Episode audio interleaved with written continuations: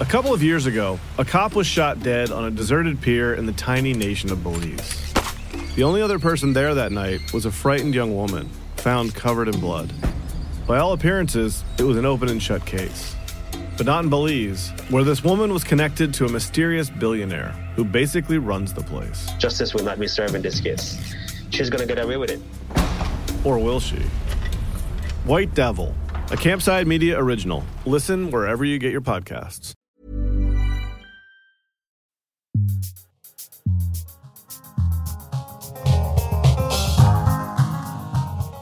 Bonjour, ici Émilie Nicolas et bienvenue à Détour. Aujourd'hui, on fait une émission un peu spéciale. Je suis avec euh, Catherine Dorion, qui est une artiste et députée de Québec solidaire de 2018 à 2022 dans le comté de Tachereau à Québec. Catherine vient publier un nouveau livre qui s'appelle Les têtes brûlées, carnet d'espoir punk, qui a fait beaucoup réagir dès sa publication. Bonjour Catherine. Allô. Je suis vraiment contente que tu sois ici aujourd'hui avec nous.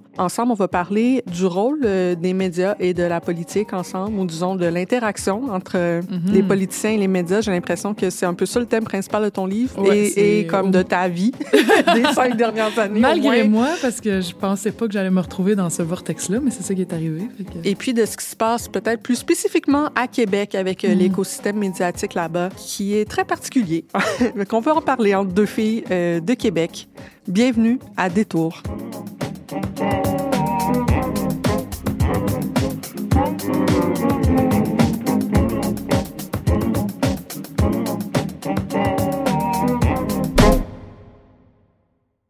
Catherine Dorion, dans son livre, euh, entre autres, attaque tous les journalistes. Euh, moi, je pensais qu'elle euh, attaquerait particulièrement les journalistes de l'Empire québécois. Ben non, Radio-Canada, Le Devoir, la presse, Télé-Québec, même Marie-Louise Arsenault ont été trop durs envers elle. Pauvre elle, elle se pose euh, en victime. son expérience était globalement négative politiquement. Maintenant, le fait que tu dis, regardez, moi, je vais aller dans une, une institution guindée, normée, comme le Parlement, et je vais casser de la vaisselle.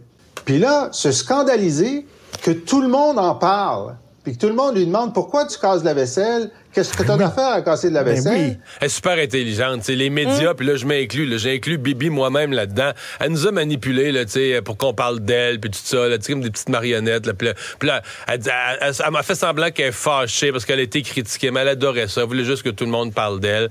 Parce que sincèrement, la seule vraie chose qu'elle a brassée, c'est le code vestimentaire. Puis finalement, ils ont plié, puis ils ont laissé porter son, son chandail qu'elle voulait, son coton ouaté, puis toute cette affaire-là un peu tournée à rien. Puis c'est juste de ça dont on se souvient. Ce n'est pas une rebelle, c'est une fake rebelle. Il y a un mot pour ça.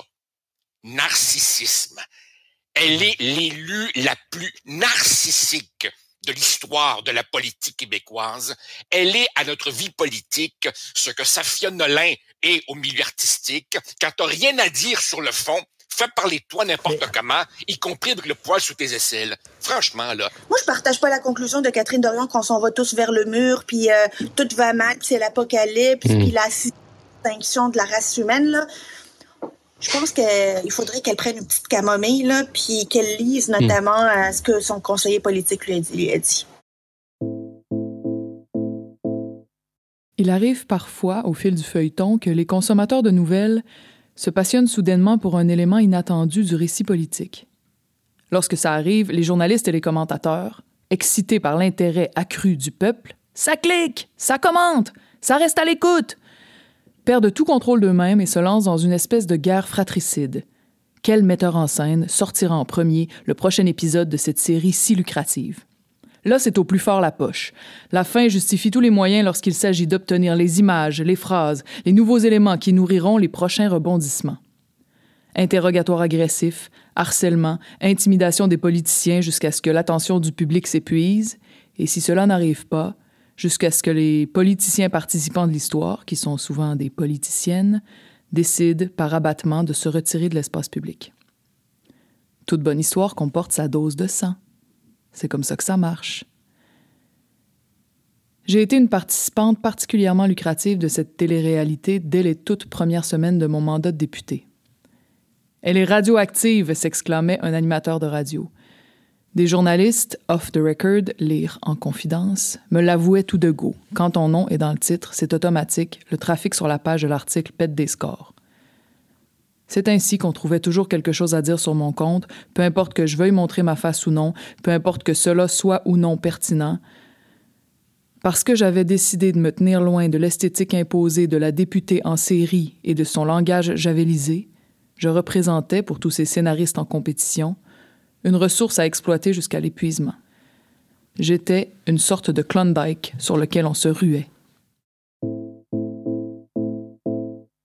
Catherine, j'ai voulu commencer par cet extrait-là. D'abord, merci pour la lecture, parce que il y a dans cet extrait-là tellement des thèmes que tu abordes dans ton livre sur la relation, disons, extractiviste de plusieurs personnes dans les médias par rapport à la personne que tu es lorsque tu as euh, fait ton passage à l'Assemblée nationale comme député. Puis là, je veux dire quelque chose qui sort du champ gauche euh, complètement, parce que je me suis dit, comment est-ce que je présente Catherine Dorion aux gens qui nous écoutent, qui te connaissent pas nécessairement, parce qu'il y a des gens qui nous écoutent partout au, pays, qui suivent pas nécessairement tous les jours la politique québécoise. Puis je me suis dit, en fait, quand j'ai lu ton livre, dans la manière dont tu te racontes et même dans les réactions que ton livre a suscité, je me suis dit, même si tu es complètement ailleurs idéologiquement, il y a quelque chose dans les dynamiques interpersonnelles et sociétales et politiques dans ce livre-là qui m'a rappelé Lady Di. Oh, ouais, Ouais. intéressant. Lady Mais je Di. comprends ce que tu veux dire. Le Ouais. fait que parce que ça vend, Oui, que tu es comme arrivé dans Québec solidaire et disons l'Assemblée nationale comme institution britannique hein, à la base, institution politique issue de la monarchie, et que il y a une danse établie là-dedans entre l'institution et les médias, et que tout le monde se comprend là-dedans. L'institution est allée te chercher, Québec solidaire est allé te chercher, notamment parce que tu as un rapport avec le peuple qui est très, très, très spécial. Une capacité de mobiliser les gens tant sur tes prises de parole qu'en personne, que sur les médias sociaux, très, très forte. Et que c'est ça qu'on a voulu aller chercher, qu'on a aimé dans toi. Je, fais, je fais ce parallèle-là parce que euh, c'est comme si ta force est aussi devenue euh, un danger. Au sens où, parce que dans un parti politique aussi, tout est fait pour, puis là je avec ma même métaphore, protéger les membres seniors de la famille. Le fait que tu shines comme ça, alors que c'est pas, t'es pas dans, c'est pas ton rôle, Ouais. Ça, ça peut devenir, malgré toi et malgré même l'intention de qui que ce soit, quelque chose qui crée un problème dans, dans, dans le système. Puis ce qui m'a frappé aussi, c'est la manière très transparente avec laquelle tu parles aussi de l'impact que cette attention-là des médias, tu parles beaucoup des chroniqueurs de droite ou de, du commentariat, cette attention-là des médias, l'impact que ça peut avoir aussi sur ton rapport à toi-même, ton rapport à ton image, puis ta santé mentale aussi. Mhm. Merci d'avoir été transparente là-dessus. euh. Mais en même temps, moi, c'est une des choses qui me déroute depuis la sortie du livre, c'est beaucoup de gens disent Ah, Catherine, je savais pas à quel point tu étais malheureuse. Mon Dieu, c'est comme, c'est tellement triste comme livre, c'est souffrant. Puis c'est drôle, moi, j'avais pas cette impression-là. Même en le lisant après, je me disais, je fais juste dire les difficultés que j'ai vécues, mais je les vois partout, ces difficultés-là. Je- Ouais. J'ai pas l'impression de vivre quelque chose de plus difficile que d'autres politiciennes qui ont décidé de prendre des risques en quelque sorte. Ouais, mais il y a Euh, personne qui va bien, là. Ben, c'est ça. Tout ce qu'on non, mais c'est vrai, exact. l'anxiété, En plus, la- même au-delà des politiciennes. C'est ça, l'anxiété est tellement généralisée. ben, que ça. tu parles? Moi, ce dont je parle là-dedans, j'avais- j'ai l'impression que c'est plutôt courant. Tu sais, Il y a un moment ça. qui ressemble vraiment à un burn-out, il y, a des- il y a des moments de difficulté intense, mais j'entends ça. Moi, tout le long de mon mandat, des infirmières me parlaient qui vivaient ça, des enseignants. Oui, c'est ça. que C'est partout. Fait que c'est pour ça que je me dis, est-ce que les- le fait que, les- que ce soit considéré comme, oh mon Dieu, que c'est t'allais mal, tu sais, je me dis, est-ce que c'est une forme d'aveuglement? Tu sais, on veut pas, on veut individualiser un peu cette idée-là, alors que je pense que, je pense que je me trompe pas. Je pense qu'on va pas bien psychiquement. euh, on est Non. nombreux à pas bien aller. Non, c'est ça. C'est pas quelque chose qu'on- contre toi individuellement, mais en même temps, c'est comme si il y a une culture dans le milieu politique où euh, Puis j'ai côtoyé aussi ce milieu-là, j'ai l'impression que les gens sont tous un peu des, des toxicomanes de l'adrénaline. En fait, l'adrénaline est une drogue. Puis quand tu es dessus, euh, des fois, tu réalises pas ton, ton propre épuisement. Puis, il y, a, y, a, quelque chose aussi dans la manière où, quand ton corps s'écrase, ça devient difficile pour certaines personnes de ne pas le voir comme tu es en train de pas euh, être à ton devoir. Parce que justement, oui, les pressions tout, sont énormes pour justement dire qu'est-ce qu'elle fait, un où, un sur ça. tel dossier? On vous a pas entendu là-dessus, ça c'est partout, partout. Puis les médias peuvent à tout moment te prendre à partie puis dire euh, ah on l'a pas vu là-dessus puis tout ça puis, puis c'est eux qui font l'histoire. Fait qu'à la fin, euh, si ces temps-ci par exemple, j'entends j'en entends plusieurs commentateurs de droite. C'est moi j'ai fait j'ai eu un mandat extrêmement rempli. J'avais mm-hmm. beaucoup de dossiers, il y avait beaucoup de choses qui se passaient dans mes dossiers. Puis j'étais constamment par rapport à un député moyen là qui a souvent pas de dossier ou des fois on a un. Tu sais, ouais. j'avais une charge de travail énorme puis je l'ai accompli là, mais tu sais jusqu'à me rendre malade. Mais quand les commentateurs en ce moment, quand le livre est sorti, il y en a, beaucoup qui se sont mis à dire qu'est-ce qu'elle a fait à part. Euh, puis là, ils vont nommer les scandales qu'ils ont fait sur mon cas? Évidemment que les gens, euh, le, le, le, citoyen lambda se souvient de ce que les médias ont montré avec le plus de, de bruit, tu sais, puis ils sont pas capables de nommer ah ben elle a été sur la commission sur l'avenir des médias, elle a fait, elle a forcé pour que la réforme de la loi sur le statut de l'artiste passe, elle a si elle a ça, ils vont pas parce que ça a pas eu d'écho médiatique. Fait que ça fait une espèce de, d'histoire qui est montée par eux, puis qui après est sans cesse renforcée par eux. Une des raisons pour lesquelles je suis pas restée plus que quatre ans, c'est que l'effet sur qui tu es est énorme. Je pense que ça arrive à tout le monde. Tu arrives là, mettons que tu es sincère. Tu dis, moi, je suis une militante, je veux vraiment défendre de façon sincère et appliquer là, des valeurs. Puis là, tu restes crocheté à ces valeurs-là, puis à un moment donné, tu déranges parce que si tu es, allé en politique, c'est parce que le monde ne correspondait pas à ce que tu désirais qu'il soit et tu arrives pour essayer de le changer un peu. Ça dérange. Tout à coup, des médias bourgeois, hyper installés, conscients de leur pouvoir et désireux de le garder, se mettent à te chier dessus, puis mais ils chient pas sur tes idées, sur les valeurs que tu défends, sur ce que tu as amené dans l'espace public. Ils chient sur toi. Donc, ils, ils, ils, commencent à te décrédibiliser, puis à dire cette personne-là, faut que personne ne l'aime, faut que tout le monde la juge, faut qu'elle soit détestée. Si tu reviens toujours, toujours de façon régulière sur non, en fait, je défends des valeurs, je ramène ces valeurs-là, je vais faire quelque chose pour les faire avancer, ça va être soit ignoré, ou soit ils vont se remettre à dire que c'est toi le problème, que tu es laide, que tu es mal habillée, que tu parles mal, que t'as pas es narcissique, que t'as surtout si t'es une femme. Moi, j'ai commencé à être dans l'espace public québécois dans le combat sur la charte des valeurs. J'ai été co-porte-parole de la campagne pour demander au gouvernement du Québec d'agir sur le racisme systémique que des choses très consensuelles. Ouais, ben c'est ça. Chez les chroniqueurs. C'est ça, c'est ça. Puis pour moi, en fait, c'est pas juste les chroniqueurs, c'est les chroniqueurs et la classe politique. Oh oui, c'est vrai. J'ai, j'ai, là, non, non, effectivement. Oh, c'est ça. Puis tu sais, moi, je vois, c'est intéressant parce que depuis maintenant quatre ans, je suis moi-même dans les médias, que je suis devenue chroniqueuse au devoir en 2019. Puis c'est comme si j'ai accès plus à l'affaire de l'intérieur. Je vois, je vois la manière dont ça fonctionne un peu plus. Puis je vois la pertinence de certaines des observations que, que tu fais sur, euh, disons, l'influence de la nouvelle en continu et la manière dont ça mhm. force les gens à toujours chercher la petite anecdote du jour. Là. Quand tu parles aux journalistes, c'est toute la faute des politiciens mhm. qui répondent euh, par, par, des clips ouais. et qui donc se deviennent de plus en plus agressifs pour essayer de faire dévier les gens de leurs clips. Mhm. Puis, quand tu parles aux, aux, gens qui ont fait de la politique, tout est de la faute des, des journalistes mmh. aussi. C'est quoi le... C'est sûr que ma vision est biaisée. Là, j'ai, ouais. j'ai jamais été journaliste, puis j'ai pas... Euh, j'ai fait de la chronique un peu, mais tu sais, euh, moi, j'ai vécu... Je viens de vivre, euh, bon, pendant quatre ans, ouais. un, un, champ de mine, là. Fait que c'est... Ouais. C'est sûr, sûr que je parle depuis un point de vue qui est basé sur mon expérience. Puis de plus en plus, même, ça m'a pris du temps à reconnaître sincèrement à quel mmh. point il y avait des travailleurs des médias qui étaient euh, impressionnants, qui, malgré la, la, force du courant, restaient sur leur ligne, euh, comme j'ai essayé, puis comme j'ai vu d'autres gens en politique essayer de le faire. T'sais. Donc, euh, le système médiatique, à mon avis, est, est, brisé et le système politique est tout, aussi brisé. Puis, ils fonctionnent ensemble et ils, leur, leur, les failles se, se, se creusent l'une dans l'autre. C'est vraiment une ouais. maladie partagée, disons. Tu arrives en politique et tu penses que tu vas défendre des idées, puis oui, les idées font partie, puis oui, ça serait pas exactement pareil si euh, le PQ ou Québec solidaire ou la CAQ étaient au pouvoir.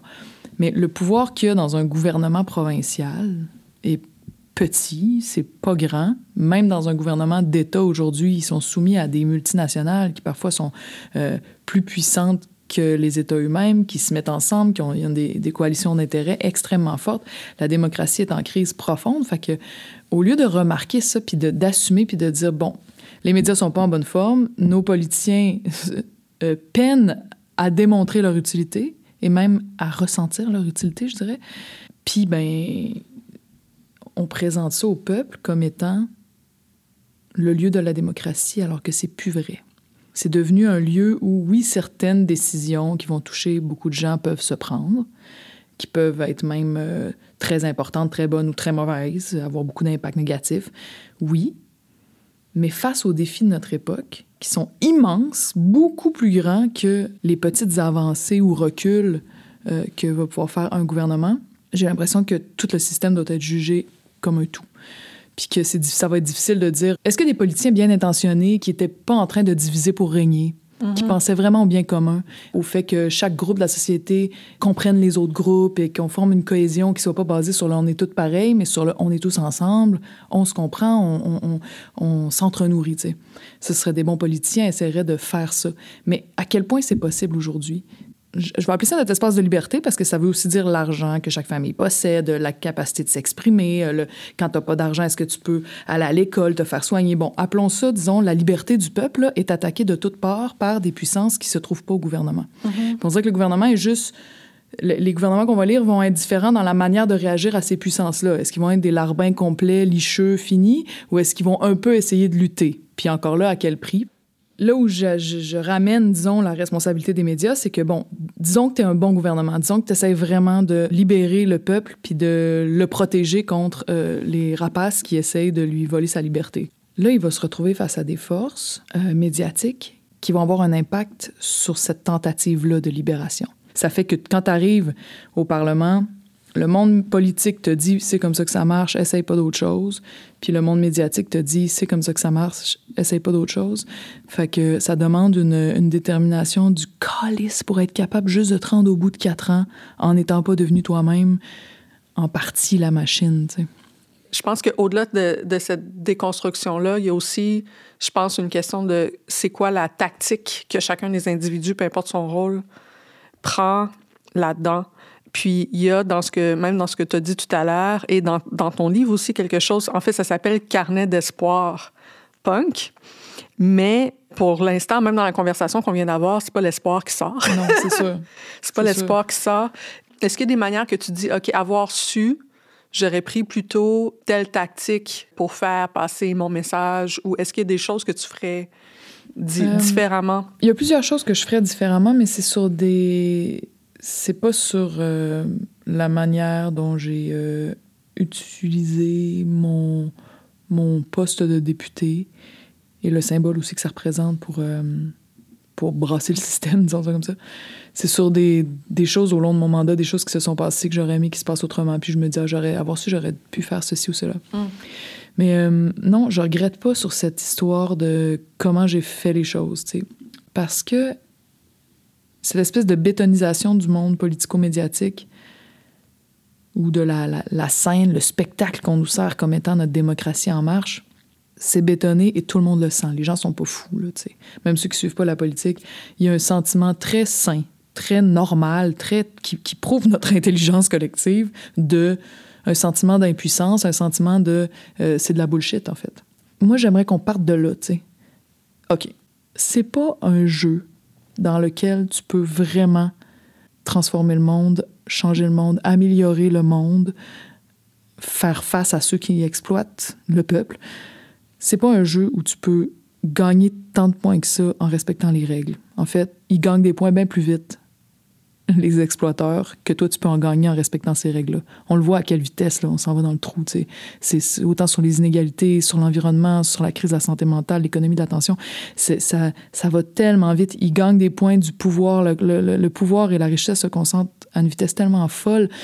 Puis là, nous, il faudrait se contenter de dire oui, mais on a passé une loi pour euh, euh, réformer tel truc, c'est bien. Oui, c'est bien, mais c'est pas assez. Si c'est ça, le pouvoir du peuple, le peuple n'a pas de pouvoir. Assumons-le. Bon. Fait que là, à partir de ce constat-là, je me dis, qui, qui en plus, je le constatais, était partagé. dans la population, qu'est-ce qu'on essaye d'autre que de jouer les règles du jeu? Puis, euh, je ne sais pas quoi essayer d'autre. Je pense qu'on ne le sait pas. Personne, si on le savait, on, on avancerait pas mal plus vite, on aurait moins ce sentiment d'impuissance-là. Mais là, c'est là où ma, ma déformation professionnelle d'artiste m'a servi.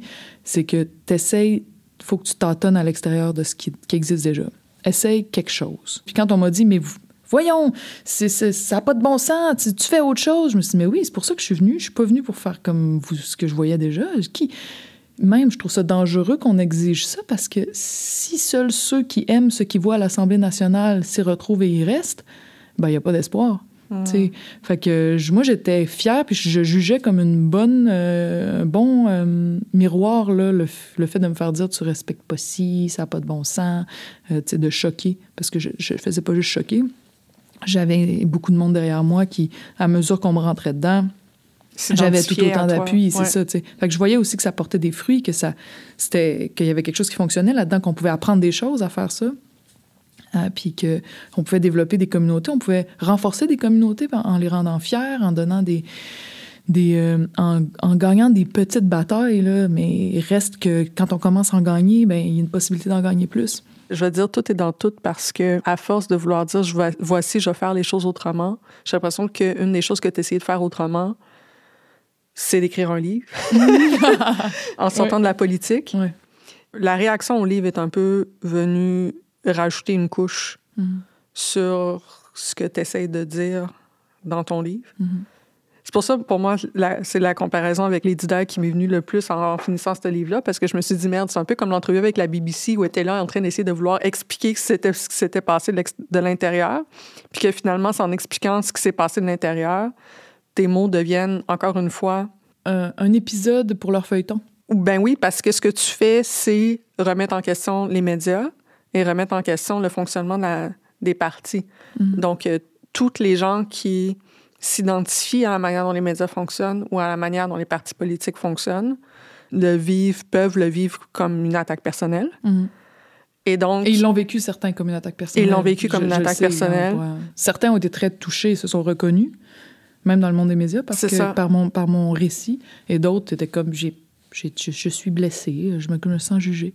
je me sens jugée. Puis parce que, en fait, c'est souvent ça la projection, c'est quand une personne, peu importe le contexte, hein, quand une personne se sent jugée, elle dit que c'est l'autre qui méprise.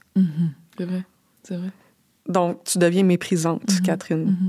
Parce que les gens se sentent jugés dans, dans vrai, la manière dont tu t'exprimes. C'est intéressant, ça, parce que ça veut dire que euh, dans le livre, je raconte de façon. Tu sais, on a dit beaucoup, elle, elle tire à boulet rouge sur tout. Non, moi, je raconte une histoire. C'est vraiment écrit comme un journal intime. Tu sais, je raconte comment Ouais. j'ai vu, ressenti, réfléchi sur les choses. Des gens se sentent jugés, mais je me dis, si tu défends ce système-là tel qu'il est, je dirais pas que j'ai du mépris pour toi, mais je dirais que j'ai une forme de. que ça ne génère pas chez moi un grand respect quand même. Parce que ce système-là est en train de nous détruire, tu sais. Fait que tu l'assumes, finalement, le fait que ça puisse blesser des gens, la manière dont tu t'exprimes. si, si des gens sont prêts à se lever pour défendre ce système-là tel qu'il est, ben, c'est mes ennemis quelque part. Ou tes adversaires, pour le Mais moins? on, on essaie de dire ça, oui, mais moi j'aime bien les mots. hein, C'est mon côté artiste. Là. Mais le mot ennemi, là, euh, on se bat pour deux choses qui s'opposent. T'es contre moi? Ben, pas toi, mais je veux dire, quelqu'un. Ouais, ouais, ouais. Il y a des gens qui sont contre moi parce que ce que je fais avancer, eux, c'est l'inverse de ce qu'ils font, jour après jour. Fait que.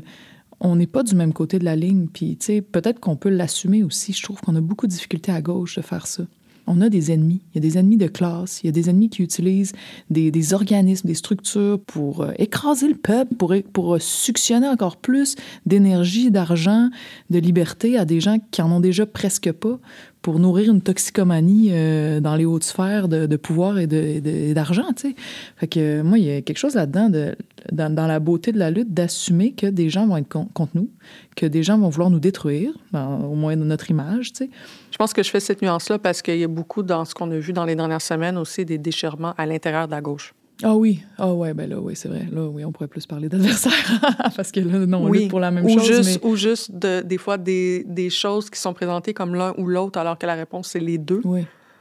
Puis qu'il y a deux, trois, quatre affaires qui peuvent être vraies en même temps. 10, 15, tu sais. Puis euh, fait, fait que c'est plus là que, je- Mhm. que ce que tu dis peut être vrai et que le vécu de plein de personnes attaché politique, député, etc., peut être aussi vrai et Mhm. probablement que la vérité, c'est l'ensemble Ouais. de l'affaire. Ouais.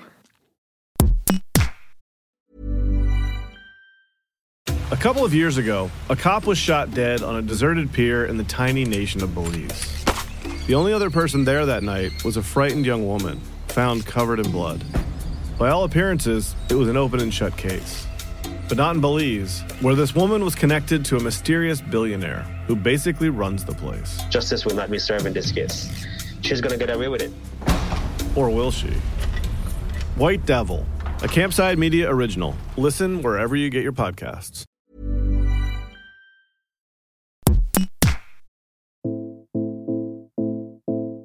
À Québec, pendant des décennies, André Arthur a fait sa fortune en s'en prenant à la réputation des personnes, connues ou pas.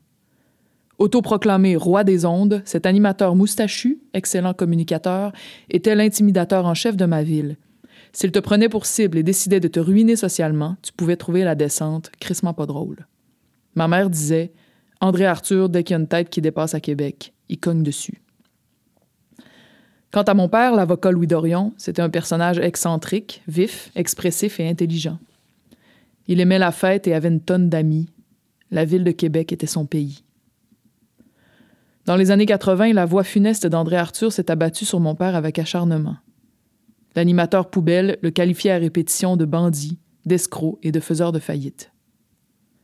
Arthur a fait perdre à mon père tout ce qu'il avait bâti et plus encore.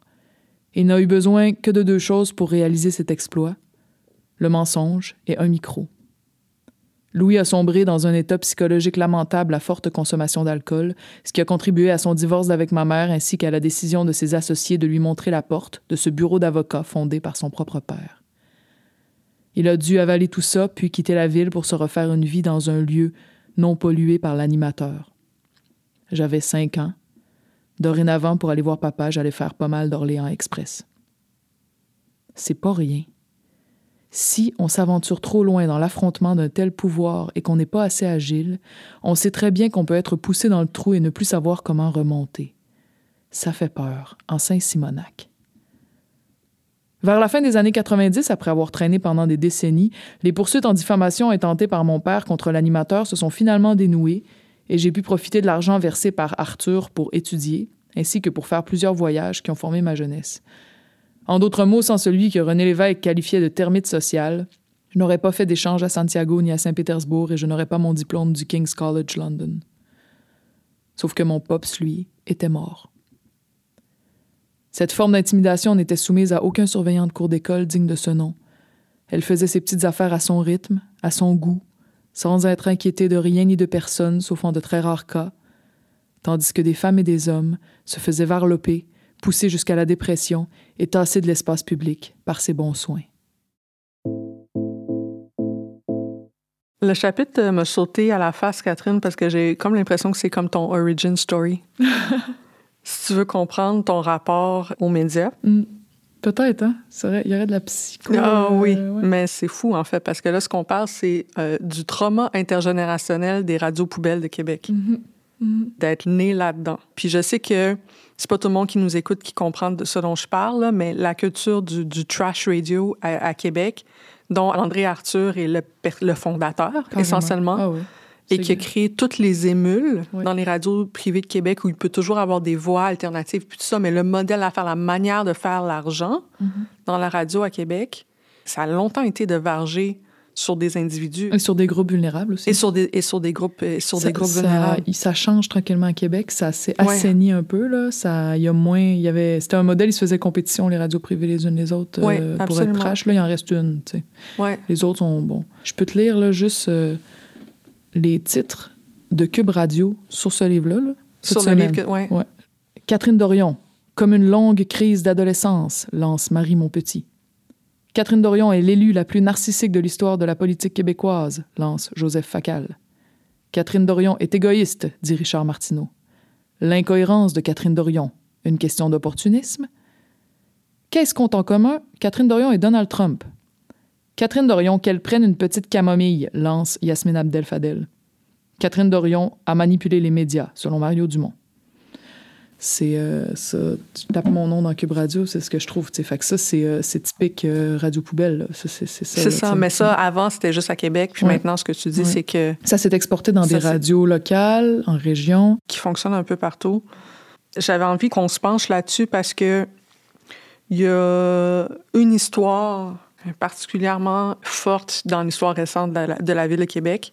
C'est l'attentat à la mosquée en, en 2017. Et t'en parles, notamment aussi dans ton livre. Ton expérience avec les radios, et là, on le voit avec ce chapitre-là, ton expérience intergénérationnelle avec les radios, l'impact que ça a eu dans ta sensibilité à l'islamophobie à Québec. Est-ce que tu veux nous expliquer comment est-ce qu'on peut arriver à ah, les radios in- poubelles intimident du monde, donc je veux pas d'islamophobie? Parce que c'est Ah oui. OK. Les radios poubelles, l'histoire à Québec des radios poubelles puis des animateurs poubelles, c'est que ils, ont- ils prenaient des gens pour cible. Puis à un moment donné, ils ont reçu beaucoup de poursuites en diffamation. Ouais. Pour éviter ces poursuites-là en diffamation, mais continuer à taper sur des boucs émissaires parce que ça faisait vendre de la publicité puis euh, ça faisait de l'audimat. Ils se sont, ils ont transféré leur cible, puis là, ils sont devenus euh, des, euh, des matraqueurs de groupes sociaux. Fait qu'il y a eu plusieurs groupes sociaux qui ont été ciblés. C'est ça, parce que pour bien expliquer, c'est que tu peux poursuivre en diffamation lorsque tu cibles un individu, mais si tu cibles un groupe au complet, tu pas les mêmes recours légaux. Donc, ça te protège si tu parles des groupes généraux plutôt que d'un Oui. individu. Et c'est un grave problème. Il y a euh, André Arthur, par exemple, a pris à partie pendant très longtemps les chauffeurs de taxi haïtiens de Montréal en disant toutes sortes d'horreurs. C'était des insultes euh, Très raciste, ouais. très, très racistes. Puis euh, ça a été jusqu'en Cour suprême. Puis finalement, André Arthur n'a pas été condamné. Fait que il y a quelque chose parce que c'était difficile de prouver que chaque personne avait vraiment vécu un tort, blabla. Tu sais, la loi est mal faite. Mais je pense que c'est- important parce que ça, ça a eu un impact sur André Arthur. Donc, même si c'est une nouvelle de Québec, ça a eu un impact sur tout le pays. Parce que, dans le fond, ce qu'il a montré, c'est que si tu es raciste envers un groupe au grand complet, Ouais. légalement, on peut rien faire. Mhm, exact. Tant que t'es pas de l'incitation à la haine pure, puis ça, c'est on sait que c'est difficile à prouver, à, à- à gagner ça, tu sais. Fait qu'ils se sont mis à taper sur les gens qui étaient sur l'aide sociale, les musulmans, les noirs, LGBTQ, euh, les femmes, les féministes, les cyclistes, euh, les, euh, ça allait très loin, les étudiants, les artistes. bon. Puis, à un moment donné, ça a été dans l'air du temps. Animateur trash, politiciens qui allaient chercher euh, des votes en jouant aussi à ce jeu dangereux du bouc émissaire se sont liés. On misait sur les immigrants, c'est pas bon. Les religieux, les, musulmans, les juifs, euh, ils ont toutes sortes d'idées débiles. Il y a eu les accommodements raisonnables. Tout ça, cette histoire-là a été montée, montée, montée, montée. Puis à Québec, c'est devenu euh, assourdissant. Mais, mais là, on en entendait vraiment beaucoup. Puis il y avait des animateurs qui étaient partout, qui répétaient des choses horribles. Tu sais, quand il y a on eu, parle euh, de la fin des années, euh, fin des années 2000, début 2010. Là. Ouais, puis même euh, jusqu'à récemment. L'attentat à la mosquée, euh, c'était en 2017. Il y avait eu avant toutes sortes de choses dans les années qui ont précédé. Ouais. Il y a eu la, la- la tête de cochon coupée, écrit Bon appétit dessus, laissée à une porte de mosquée. Puis c'était clairement un, un geste d'intimidation, de haine. Puis il y avait des animateurs. Éric Duhem disait Voyons, c'est un, pour- ça peut être un cadeau aussi. Justement, un bel exemple de ce dont on parle, Éric Duhem, qui était animateur à la radio à Québec, qui est maintenant chef, du, Parti conservateur, de Québec. de- du Du Québec. Mm. Ouais. De répandre des trucs comme ça, c'est c'est vraiment d'une horreur euh, qui me, qui me faisait très mal. Puis comme j'étais députée, j'ai été députée tout de suite après, à partir de 2018, ça continuait. La CAQ faisait passer une loi qui était... Certains voyaient ça comme, oui, mais c'est important de pousser pour la laïcité, pour s'assurer que les religions envahissent pas toute notre vie.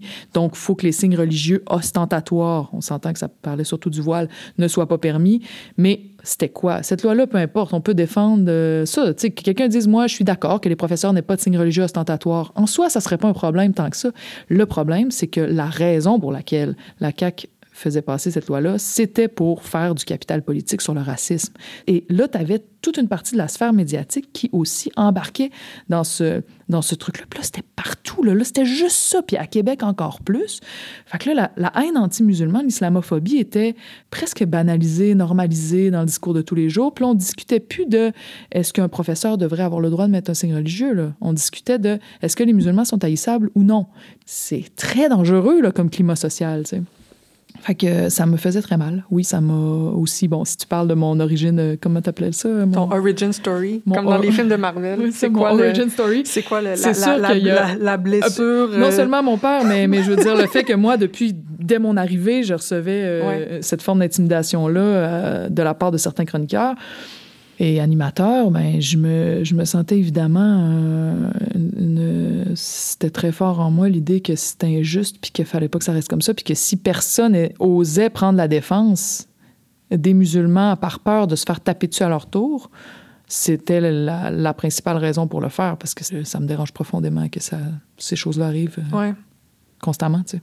Non, mais c'est intéressant le, le lien que tu fais parce que, je veux dire, moi, le, le rapport que j'ai aux médias ne peut pas s'expliquer sans comprendre le fait que je viens de la banlieue de Québec, puis que quand un gars comme André Arthur ou ses émules se levaient le matin puis commençaient à taper ses noirs, ben moi, comme la seule petite fille noire à Lévis qui monte dans l'autobus, je sens tout de suite, non seulement tu l'entends, mais tu sens tout de suite la différence dans les regards que les gens portent sur toi Mm. quand tu arrives dans l'autobus le matin ou quand tu arrives dans le cours d'école le matin, Mm.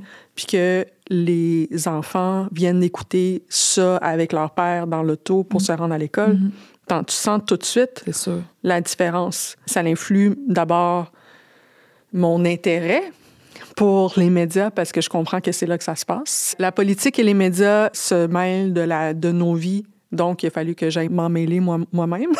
Mais je pense que on n'a pas la même sensibilité à la question de l'intimidation et des médias lorsqu'on a grandi dans une ville qui opère comme ça.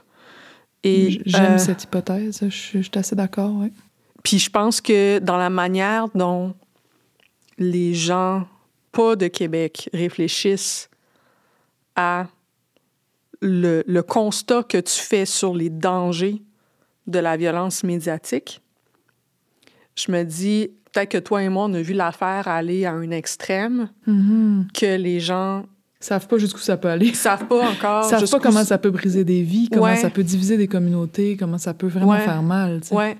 Je pense que dans, dans l'incapacité de certaines personnes à se dire le quatrième pouvoir est un véritable pouvoir, Mhm. il y a Qui, qui peut être l'objet d'abus. qui peut être l'objet d'abus et qui peut être l'objet de bullying. Ouais. Je pense que c'est les gens de Québec le savent. Mhm. Les gens de Québec le savent. Dans le- Mhm. si ton père a fallu qu'il déménage à l'extérieur de Québec, et c'est vraiment pas le seul. Il y, a des, il y a des dizaines d'histoires de gens qui Ah ont, oui. qui a fallu qu'ils quittent la ville parce qu'ils ont été ciblés par les radios. Mm. Carrément, on parle d'un- d'un exil là, à l'intérieur même du Canada. C'est fou, là. Je pense que c'est quelque chose auquel, quand on l'a pas vécu, peut-être qu'on réfléchit pas de la même façon au potentiel de dérapage Mm. que, que cet écosystème-là euh, implique, en fait. Puis pas juste, tu sais, oui, le dérapage comme un truc désolant qu'on observe, mais la douleur, la souffrance que ça Ouais. apporte, tu sais, c'est- c'est quand tu l'as vécu ou quand tu... Même, même euh, tu sais, des choses plus banales comme euh, il y a eu un moment de guerre anti-cycliste. Euh, ils voulaient pas que les qu'il y ait des pistes cyclables, il y avait pas bon, tout ça. Puis ils commençaient à dire des trucs horribles comme euh, si vous en voyez un, klaxonnez-le, faites-y peur, rapprochez-vous de lui, euh, tu sais, genre en auto. Puis euh, quand tu étais à vélo, il y avait, les gens prenaient la liberté, des gens prenaient la liberté de descendre leur vite puis de te crier va te promener sur une piste cyclable ou dégage ou euh, genre euh, des insultes ou de te coller avec leur auto pour te faire peur. C'est une, forme d'intimidation euh, qui est épeurante, mais le, sentiment, tu sais d'où ça vient. tu sais. Puis des fois, tu entends même la radio dans le, dans le, pick-up qui, qui te colle. Puis tu te dis sais, l'agressivité que je viens de vivre, là, c'est normal gratuit. Tu t'es, t'es là, tu, retournes chez vous, puis tout à coup, tu reçois un char d'agressivité dans le cœur, dans le corps. Ça te reste collé au corps pendant une demi-heure. Tu regrettes de ne pas lui avoir répondu ceci, cela. Tu t'en veux à ces radios-là. Puis là, ça se reproduit la semaine suivante parce que c'est un tout petit exemple de ce que doivent vivre et ce qu'ont dû vivre des gens qui sont sur l'aide sociale, qui entendent ça au dépanneur, qui entendent ça dans l'autobus. L'exemple que tu donnais tantôt quand tu rentrais dans l'autobus, sais, ça, c'est, c'est tous les jours, c'est quotidien, c'est dans toutes sortes de groupes de la société qui sont euh, ciblés comme ça, puis c'est... euh, ça provoque des souffrances vraiment euh, et des divisions aussi dans les lieux de travail, les cours d'école. Mais ça provoque une conscience aussi, hein? Tu es la personne que tu es politiquement, je suis la personne que je suis médiatiquement à cause notamment de ça. C'est sûr. Puis peut-être pour terminer sur une note euh, ben, d'espoir, hein, parce que ça reste dans le titre, il y a, je trouve, dans les gens qui ont vécu ça ou dans les gens qui sont sensibles à ça, justement une critique ou une lecture ou, un, ou une grille d'analyse des, des dynamiques politiques qui peut être très intéressante qui émerge de ça. Autant la ville de Québec, ça peut être un endroit ce qui, à, à certains égards, est très conservateur. Ça peut être aussi un, un- un endroit où, justement, à cause de ça, les gens ont une lucidité Oui. Ah, moi, je vois ça. incroyable Ouais. sur l'écosystème politico-médiatique aussi. Moi, ça fait partie des, des choses qui me, qui me donnent de l'espoir, c'est de voir les consciences qui s'aiguisent dans l'expérience. Euh, Qu'est-ce qui, toi, te donne peut-être aussi de, de Mais l'espoir? J'aime vraiment comment tu le dis. Les consciences qui s'aiguisent dans l'expérience, il y a quelque chose de ça qui me... Ah, tu sais, si on essaye autre chose et qu'on... Là, moi, j'ai essayé une autre chose pendant Ouais. mon mandat, mais on peut essayer mille autres choses. Et chaque fois qu'on essaye, ça shake, puis on reçoit un bon backlash, tu sais.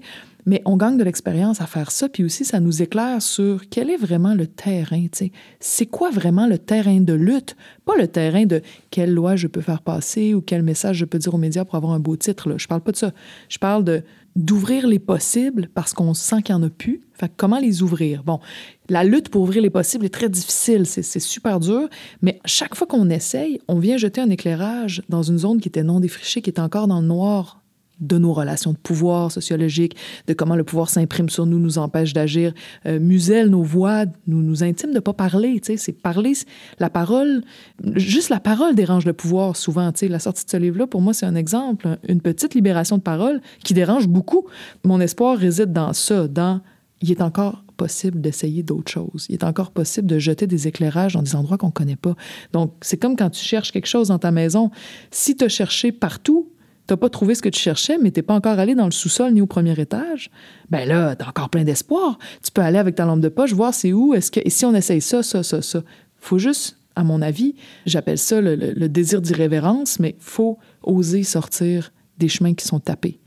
Des chemins de tous ceux qui nous disent c'est par là-bas, puis sinon, t'as pas d'allure. Non, faut prendre goût à ça donner des exemples aussi à d'autres qui vont peut-être se dire ouais moi c'est comme ça que je veux faire ça ça ça m'inspire tu sais faut quelque part libérer l'énergie qui sont dans ces zones là qu'on n'a pas défrichées depuis trop longtemps euh, où on sait pas qu'il existe peut-être des sources d'énergie populaires des des euh, bon puis là tout ça c'est un peu euh, Ouais. c'est c'est encore enfin, très brumeux mais c'est il y a une recherche à faire puis à essayer tu sais Oui, dans le fond, ce que tu dis, c'est que si on essaie de sortir du chemin battu, puis que ça mène à, je sais pas, un ravin, ben, essaie de sortir du chemin battu par l'autre l'autre boisé, c'est ça euh, puis l'autre boisé, puis l'autre rivière, puis Mm, euh, on verra éventuellement ce que ça va donner. Puis on va trouver d'autres gens sur ces terrains-là qui essayent, qui cherchent aussi. Puis, tu sais, on va trouver des gens qui sont vraiment animés par le désir de, de reprendre du pouvoir sur notre politique et non pas de juste surfer dans les hautes sphères en s'installant là pour y rester pendant. euh, puis finir avec une job de ministre. C'est tout pour Détour. Hey, c'était donc le fun. Merci, Catherine. S'il vous plaît, dites-nous ce que vous avez pensé de l'épisode. On a envie d'entendre vos commentaires. Vous pouvez toujours nous trouver sur X à Canadaland et vous pouvez m'envoyer un courriel à emily at canadaland.com. Catherine, ton livre Les Têtes brûlées, carnet d'espoir punk, qui est aux éditions euh, Luxe, que les gens peuvent trouver désormais dans les librairies. Et ensuite, Début 2025, un show de théâtre documentaire sur la politique qui s'appelle Sciences Po 101. euh, traité d'insoumission à l'usage du vrai monde. C'est euh, ça, ça va être quelque chose de très ludique, euh, très interactif. On va faire voter le monde. On va essayer de les inciter à se soulever à la fin du spectacle. Euh, fait que ça va être bien trippant. 2025, t'as dit. 2025, oui. Puis Wow. je vais, on fait un film aussi, un documentaire sur le- les territoires, avec des artistes sur nos territoires imaginaires occupés et euh, les façons de chercher à faire des actes de guérilla pour euh, retrouver ce territoire imaginaire-là collectif qui est occupé par euh, une machine euh, d'économie de l'attention de plus en plus destructrice. Et euh, tout ça à suivre. Donc, déjà, t'es parti de la politique, mais certainement pas parti à la retraite. Vous pouvez maintenant écouter les nouveaux épisodes de Détour aux deux semaines sur notre propre fil. Tapez Détour dans votre application de balado préférée et abonnez-vous. Cet épisode est produit par Nancy Petinicchio. La production technique est par Tristan Capacchione. Karine Pugliesi est notre rédactrice en chef. La musique du générique est par So Called. Les droits de diffusion sont assurés par CFUV 1019 FM à Victoria. Leur site web est cfuv.ca. Détour est disponible sans publicité sur Amazon Music, inclus avec Prime. Si vous avez aimé cet épisode, partagez-le sur vos réseaux et parlez-en à vos proches.